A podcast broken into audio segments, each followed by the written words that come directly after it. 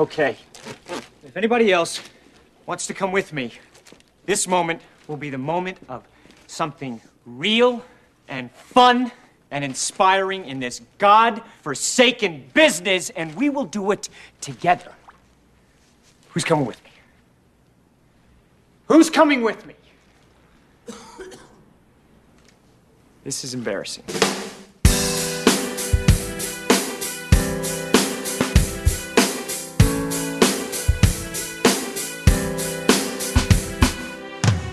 Guerreiros em Guarda. Eu sou Marcos Moreira. Eu sou Thaís Freitas. E eu sou Fábio Moreira. E esse é o Sabrina Nós Podcast.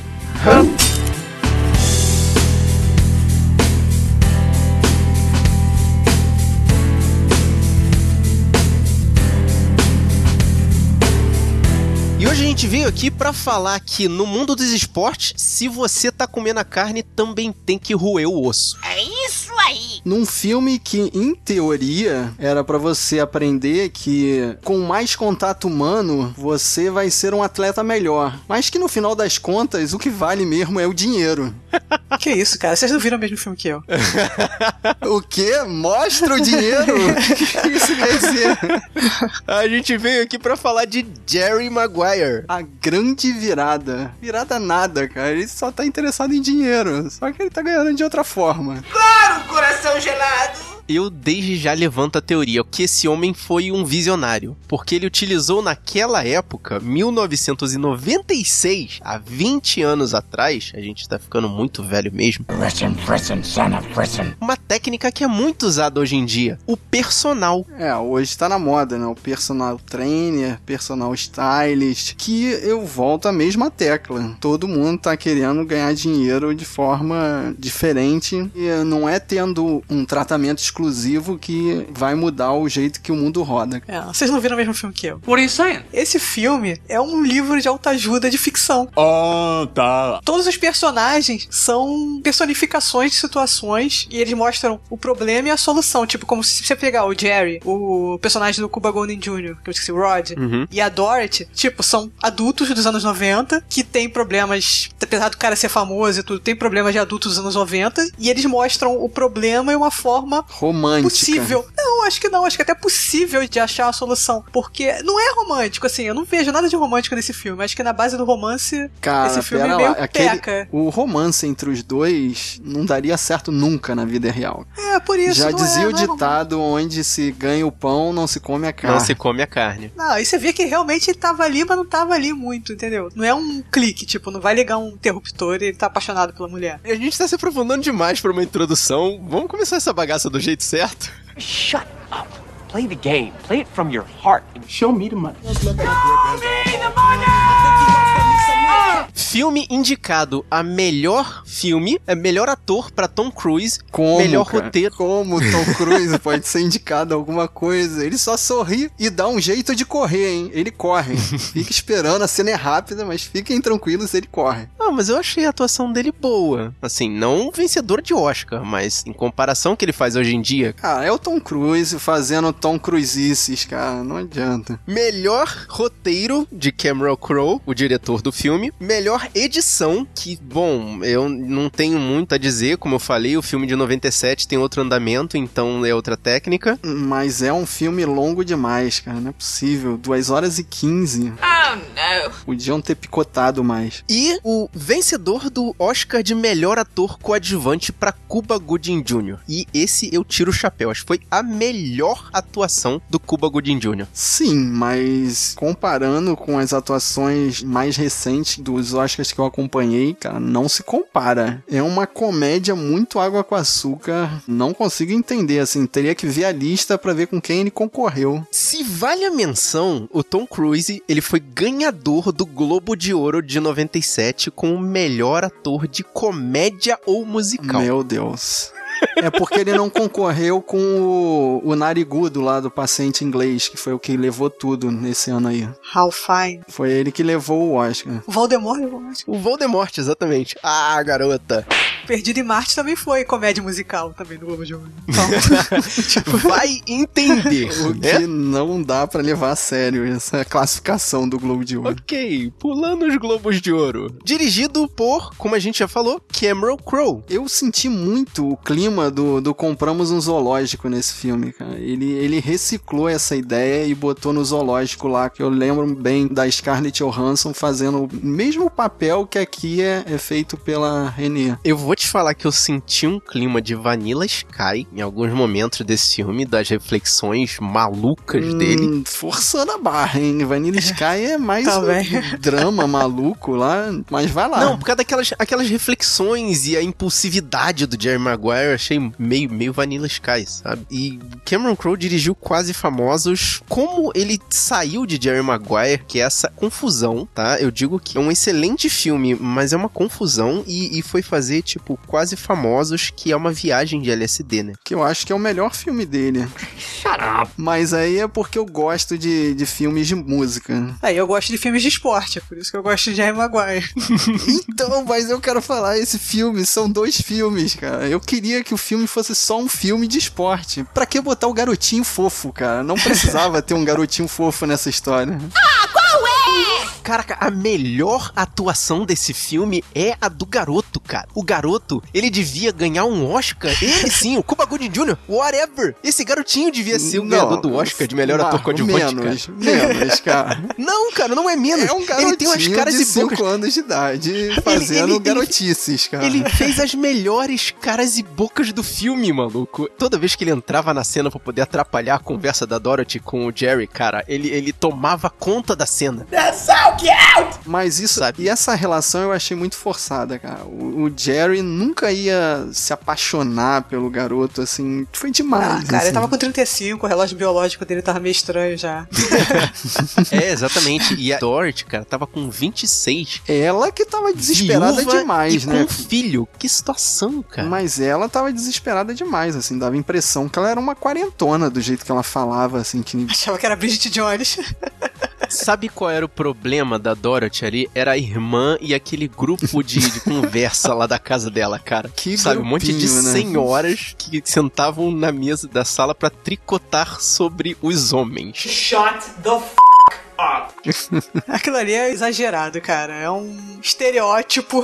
É, cara, não tem como ser mais machista do que isso, Vocês repararam que a- o modo de filmar esse grupo mudava, assim, virava uma câmera de documentário, a câmera balançava. É, pra poder mostrar pra todo mundo, né, a instabilidade daquele grupo. A câmera balançava, ele, ela ia pra um lado e pro outro, quer dizer, não tinha um foco. Achei legal, assim, a forma como mostraram esse grupo, porque, no final das contas, você não acaba marcando a cara de ninguém. Shut up.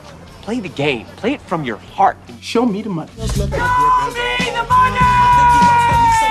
A única observação que eu tenho sobre o elenco é assim, tá, Tom Cruise e é, Renée Zellweger, Cuba Gooding Jr. é a cara do Jonathan Lipnick hoje em dia. Ele está lindo. Oh, yeah. Ele ainda atua? Ainda atua. Ele, tá, ele faz várias curtas e trabalhos pra televisão. Mas você falou que ele, ele atuou bem nesse filme. Eu acho que ele tá melhor no Stuart Little. Não, no Stuart Little não. Na saga A Stuart saga, Little. eu vi que você botou saga, cara. Eu falei, que isso? Ele botou saga Stuart Little. Mas ele fez o quê? Três, quatro filmes? Ele fez dois filmes e ele é a voz no desenho. Muitos parabéns.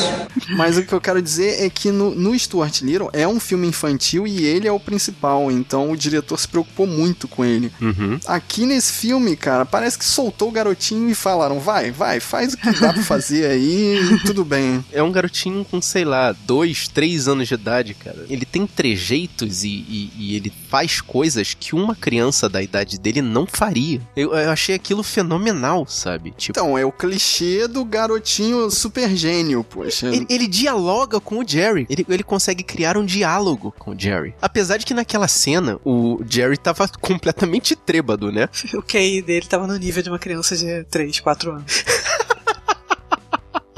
Shut.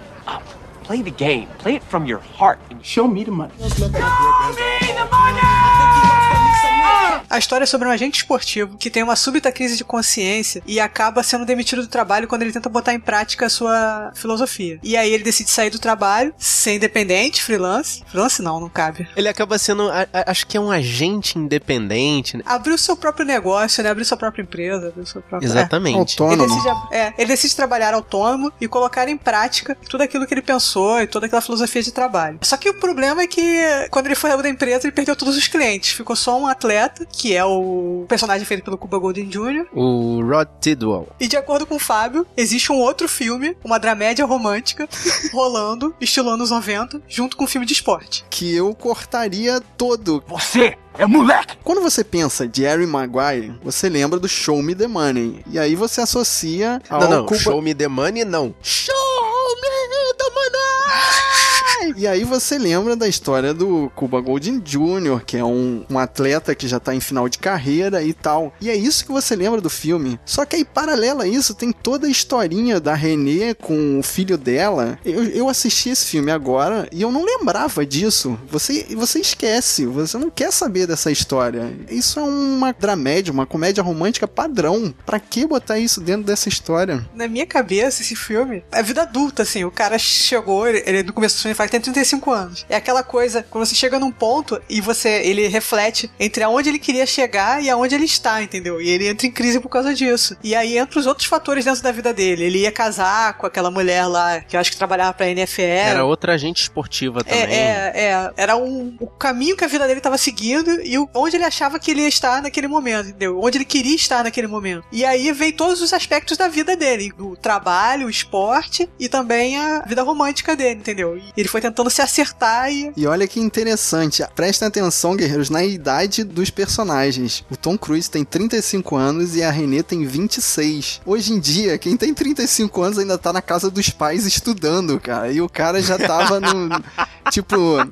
Ele já tava virando um loser. Tipo, o tempo dele já tava acabando com 35 anos, cara. Como os tempos mudaram, cara. 20 anos se passaram e eu tenho 35 anos e, pô, na minha opinião, eu não tô no final da minha carreira profissional. Tipo, como assim, cara? Ah, mas eu não acho que é nem final. Eu acho que no caso do filme é o meio. Tipo, ele chegou ali e ele falou assim: porra, era aqui que eu queria estar. Sabe o que acontece? Nos anos 90, a crise de meia-idade era aos 35 anos. Sabe? As- Passaram 20 anos e agora a crise de meia-idade, que a gente chama bastante entre aspas, Tá lá É pros os 50, 50, né?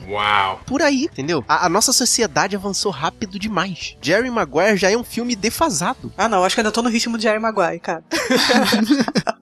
Por quê, cara? Eu já tô em crise já antes de 35. Ah, que isso, Deus. cara. 35 anos é, é os novos 20. Exatamente, cara, eu concordo. Porque você quer, né, Fábio? Porque você quer. E olha que eu não sou um Nossa. cara irresponsável. Eu trabalho, tenho dois filhos, mas peraí, cara. Isso não dá pra chegar em crise de meia-idade com 35 anos, não. Shut up. Play the game. Play it from your heart. Show me the money. Mas voltando pro filme, ele é baseado na história de um agente esportivo, Liv Steinberg, que também abandonou uma grande empresa. Só que se você procurar textos na internet sobre ele, ele abriu falência há pouco tempo, cara. É, não é difícil vender o filme assim. Depois que o filme tava pronto, que ele, ele abriu falência. Que é uma coisa interessante, cara, que eu não consigo entender, mas acontece, é muito clichê nesses filmes. Como é que esses caras que, que são milionários conseguem. Parece que não guardam um puto na carteira. tipo, o Jerry Maguire parecia estar há mais de 10 anos na empresa e, tipo, ele ficou dois meses sem, sem trabalhar e, e não tinha um real, já tava abrindo falência. Como é que isso funciona, cara? Lá eles torram o dinheiro todo. Hum, Não vi isso durante o filme. É porque ele acompanha toda a carreira do Rod. Que, como o cara vira o único cliente dele, ele passa a adotar a filosofia que ele botou naquele bendito. Como é que é o nome? Ele chama? Missão de objetivos ou blá blá blá. Whatever. Aquele semi-livro que ele escreveu com a filosofia dele, ele passa a acompanhar o cara em todos os jogos e em todas as situações que ele tá fora de casa. Então, ele pega avião, ele toma táxi, ele fica em hotel, ou seja, tem dinheiro rolando na parada. E aí sem entrar nada, né? Porque o cara não consegue gravar um comercial. Sim, mas o próprio Rod, cara, parece que ele vai falir. Ele chorou quando viu que ia, ia assinar um contrato de um milhão e meio de dólares por três anos. Pera Não, lá, dez cara. Não, 10, 10 11 milhões, milhões, 11 Não, não, milhões, não, 11 eu tô milhões. falando o primeiro, o primeiro contrato lá Ah, que tá. ele ficou puto. Do jeito que o filme mostra, parece que ele não tinha um real no bolso, cara. Como assim? Um real, um dólar no bolso. parece que, que se ele não assinasse, ele ia ter que hipotecar a casa, vender tudo. Pera lá, né, cara? Imagina, o cara é um jogador de futebol profissional, ele devia ser godzilionário. Eu acho que a questão ali é porque ele, tava- ele já tava no final da carreira. Então ele tinha medo de se machucar e aí o dinheiro acabar, entendeu? Ele faz fazendo contrato de três anos, de um milhão e só, entendeu? Ele se machucar e, porra, não entrar mais nada nunca mais. E da forma como eu tava mostrando ali, ele era o cara que sustentava a família. É, aquela galera Tipo, toda lá do, da, da É, festa. não era só a mulher e os filhos, tinha os irmãos, tinha os Não, pais. Eu sei, sabe? mas é que nos anos 90, o, o esporte, principalmente futebol americano, era equivalente ao nosso futebol hoje em dia aqui. Em que um jogador de futebol com 20 anos, se ele tá na, na primeira divisão, não tem como ele torrar dinheiro. Eu acho que eles fazem um drama no filme quanto a isso, que é meio assim, pra deixar a gente com peninha dele, mas, cara, é totalmente fora da realidade. Mas é porque o Rod especificamente tem uma personalidade muito peculiar. Você vê que ele cria caos toda hora. Tanto que até o Jerry, que era um cara todo autocentrado e egoísta, né? Você via que o tempo todo ele tava tentando virar a história pra dentro dele. Chega uma hora que ele vira pro Rod e fala: Cara, para de reclamar e vai jogar. Sabe o que eu lembrei? Eu lembrei do a parada que o Romário falou pro Pelé. Você calado é um poeta.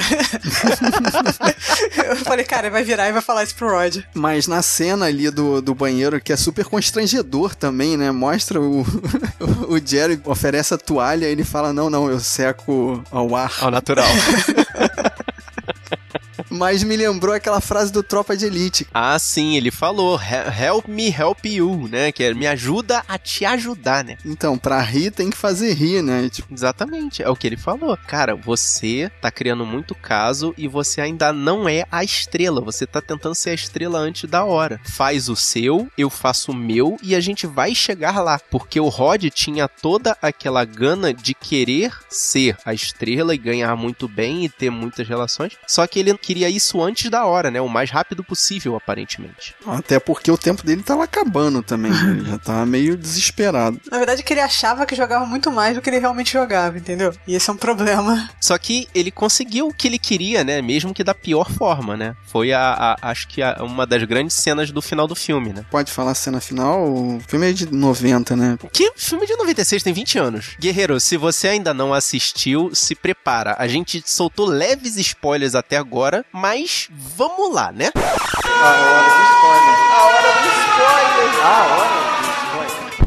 Então, na cena final ali, aquilo ali foi meio combinado? O Cuba Golding Jr. valorizou ali ou ele realmente desmaiou? Ah, eu acho que ele caiu de mau jeito e apagou mesmo. Ele deve ter apagado, o Roger deve ter apagado ali um tempo mesmo. Mas aí é que é o negócio. Esse foi o momento que ele percebeu que a galera valorizava ele. Então, mas aí desvaloriza um pouco a mensagem do filme, porque foi uma, um lance de sorte. Então, Sim e não. É, ele fez o touchdown da vitória, né? De qualquer forma, Exato. mesmo sem um acidente, ele fez o touchdown que levou acho que pra semifinais, né? Deu- levou, levou o time à vitória. Eu acho que É. ele adquiriu foi simpatia do público com o acidente, né? Ele conseguiu o touchdown da vitória e ainda fez aquele sacrifício, né, de se machucar, ficou lá caído. É o guerreiro.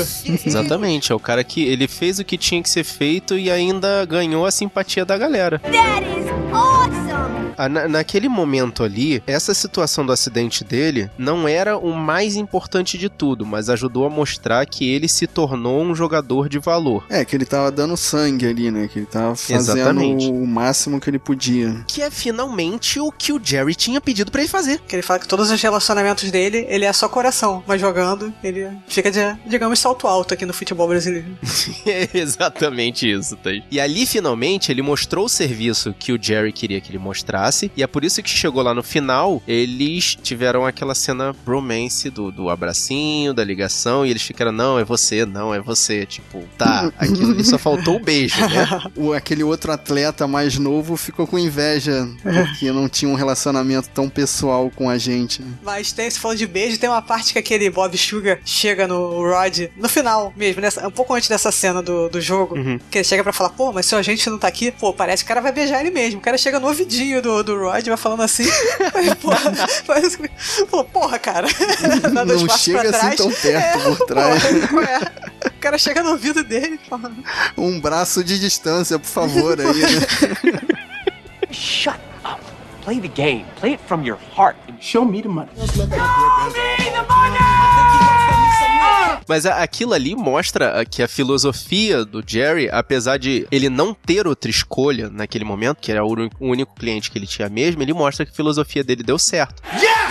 Tratar o cliente de forma personalíssima acabou criando uma situação melhor, uma relação melhor de trabalho. Então, mas a questão é, o Jerry passou a tratar de forma pessoal porque era o único cliente ou esse era realmente o objetivo dele? Isso que fica me batendo, cara. O filme tenta passar certa mensagem, mas não é o que o Jerry quer. Se o Jerry precisa de dinheiro, ele precisa de mais clientes. Mas se, se ele tiver mais clientes, ele não vai poder dar um, um- um tratamento pessoal. É, ele vai botar outros agentes, né? É, aí ele vai conseguir fazer o escritório. É, vai ter outro agente que vai ter menos clientes pra cada agente, né? Pra ter esse, esse contato direto. E aí, eu suporto a teoria da Thaís, porque, na verdade, esse filme abre para o Jerry os olhos da relação às relações humanas. Tratar os seres humanos como seres humanos, não como números, que era o que o outro escritório dele fazia. E aí, eu puxo a questão da Dorothy e do Ray. Era importante que eles estivessem ali no filme para mostrar para ele que é muito importante que ele tenha relacionamentos, não só com o trabalho, mas com as pessoas, no caso, a Dorothy e o Ray. E digo mais, aí eu vou estender pra loucura total na minha teoria dizendo que ele não se apaixonou pela Dorothy, ele se apaixonou pelo Ray. Oh my god. É, eu acho que ele se apaixonou pela ideia de ter uma família, assim. Porque você via com certeza que ele tinha muito mais apego pelo garoto do que pela Dorothy. Inclusive, a Dorothy meio que sabia disso, né? Tanto que a irmã dela ficava enchendo o saco dela falando isso, né? Toma cuidado com esse cara, não sei o que, É. ele tá carente. É, é aquela romântica que acha que. que ela, fala- ela fala no filme, né? Acha que vai amar pelos dois, acha que ele vai mudar, acha que ele vai se apaixonar por ela depois. E ela é influenciável num nível absurdo, estilo vaquinha de presépio. Qual é, cara? Porque a irmã fala uma coisa, ela vai e abaixa a cabeça pra irmã. Aí o Jerry vai e fala alguma coisa, ela abaixa a cabeça pro Jerry. Sabe? Tipo, toma uma atitude, mulher. Let's go, girls. Ah, ela chegou a tomar a atitude, né? De arranjou um emprego lá na outra cidade, mas aí não teve coragem de ir, né? Tá bem? Pô, o Tom Cruise pediu ela em casamento, cara. Oh. Pô, dá um desconto aí, né? Caraca, e que casamento feito nas coxas ali, né? Parece que na semana seguinte foi realizada uma festa de casamento, né? É porque tinha a questão do plano de saúde do garoto, né? Porque aí ficaria um plano de saúde pra todos eles. O garoto precisava de tratamento médico. Então tinha que casar rápido. Não, é sério, tem um lance desse no filme. Caraca, Porque eles falam do cara. plano de saúde, que era a parte mais importante do trabalho dela lá. No outro que ela saiu, era o plano de saúde, que era o melhor negócio. E no trabalho com o Jerry, ele não tinha condições de pagar um plano de saúde. Não ele tinha plano de saúde, é. E aí ficava um plano de saúde pros três. Casando seria um plano de saúde só. É, Plano de saúde família. né? família. Caraca, Eita, cara. não tem como dar certo um relacionamento assim. Exatamente. E essa cena do casamento gera a, a segunda melhor cena do Cuba Gooding Jr., que ele cantando What's Going On, né, cara? Já, pois é. Perry Whitezando ali. Com os músicos mexicanos da outra cena do Ah, isso eu não jantar. reparei, isso eu não reparei. Do jantar. É, com os mexicanos lá da- do jantar deles, cara. Que, que, que doideira, cara. economizaram no- nos músicos, né? Como tinha duas cenas de músicos, economizaram e botaram os mesmos atores. Shut up.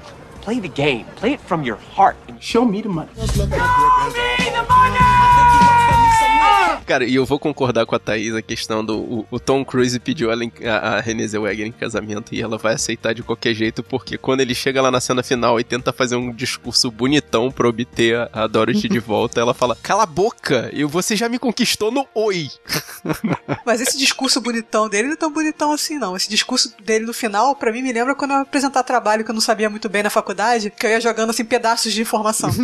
e aí depois, enquanto eu ficava enrolando pra lembrar outro pedaço pra poder jogar de novo. Que é desconexo. É, quando eu assistia esse filme na sessão da tarde, eu achava esse discurso lindo, mas é porque eu era um adolescente semi-apaixonado também. Eu, eu fui ver esse filme, esse- essa cena, assim, pro podcast e, e- e tive realmente a mesma impressão da Thaís, assim, é, não faz o menor sentido o que ele tá falando. É porque nessa hora aí você já tá entregue. Porque você, você tá emocionado ali no, no bromance, no, no abraço entre o, o Tom Cruise e o Cuba Golden Jr. 啊 Então a- ali é, é tipo a sequência, assim, tu já tá. Ah, ele conseguiu resolver um lado, então vai resolver o outro. Tá meio assim, o jogo já tá ganho, entendeu? É a cereja do bolo de merengue, né? Isso me lembrou também aquela. Tem uma parte do discurso dele que me lembrou o. Da natureza selvagem. Caraca. Que é a parte que o cara fala que a felicidade só é verdadeira quando é compartilhada. Quando é né? compartilhada, é Compartilhada, verdade. é. Eles E foi isso que ele chega. É a isso. conclusão que ele chega no final também, tá vendo? Que lindo, Um paralelo cara. entre Jerry Maguire e na natureza selvagem. Os dois chegam à mesma conclusão no final do filme. É, só que no outro filme o garoto morre. Pô, não precisa falar isso, moleque. Olha, olha. Que deselegante. Shut up. Play the game. Play it from your heart. Show me the money.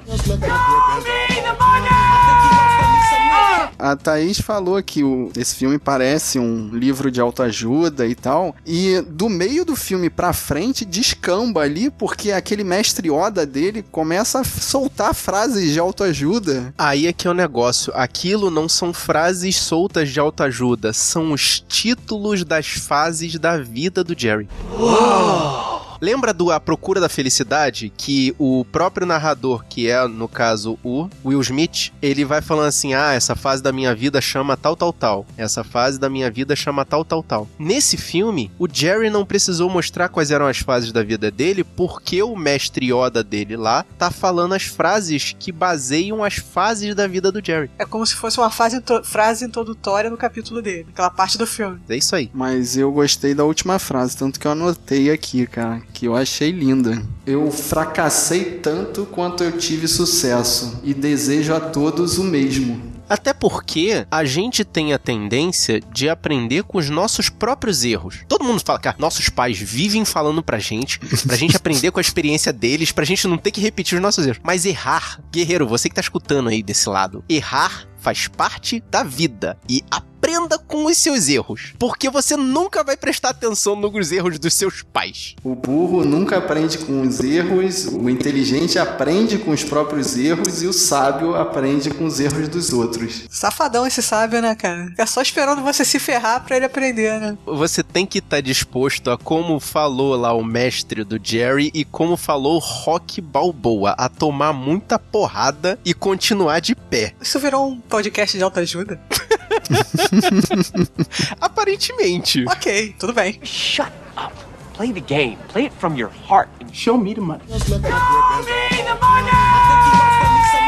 Mas você vê que o Jerry, ele não é muito bom com relações interpessoais, cara. Ele tem amigo só de, ah, tudo bem, não sei o quê. Aquele amigo que vai sacanear ele lá e vai roubar os clientes dele, entendeu? Ele não é bom em criar relações fortes com as pessoas. É porque antes da Dorothy, ele era aquele cara que era casado com o trabalho, né? Você vê que até o relacionamento que ele tinha com aquela outra moça antes de conhecer a Dorothy, era uma mulher que trabalhava com ele, que conhecia aquele ambiente, né? E que na verdade estava influenciando ele para não ser um, como ela própria falou, perdedor, né? E que depois ficava zoando ele, e chamando ele de perdedor. É, que isso é mais um clichê americano, né? Americano tem paranoia com loser, né? Com tipo, você não conseguiu o que todo mundo consegue. É um estresse, cara. É que eles acham que se você é branco, tipo, teve todas as oportunidades, e você não é um super mega vencedor, você é, É um loser. é, o- é o loser, é o loser.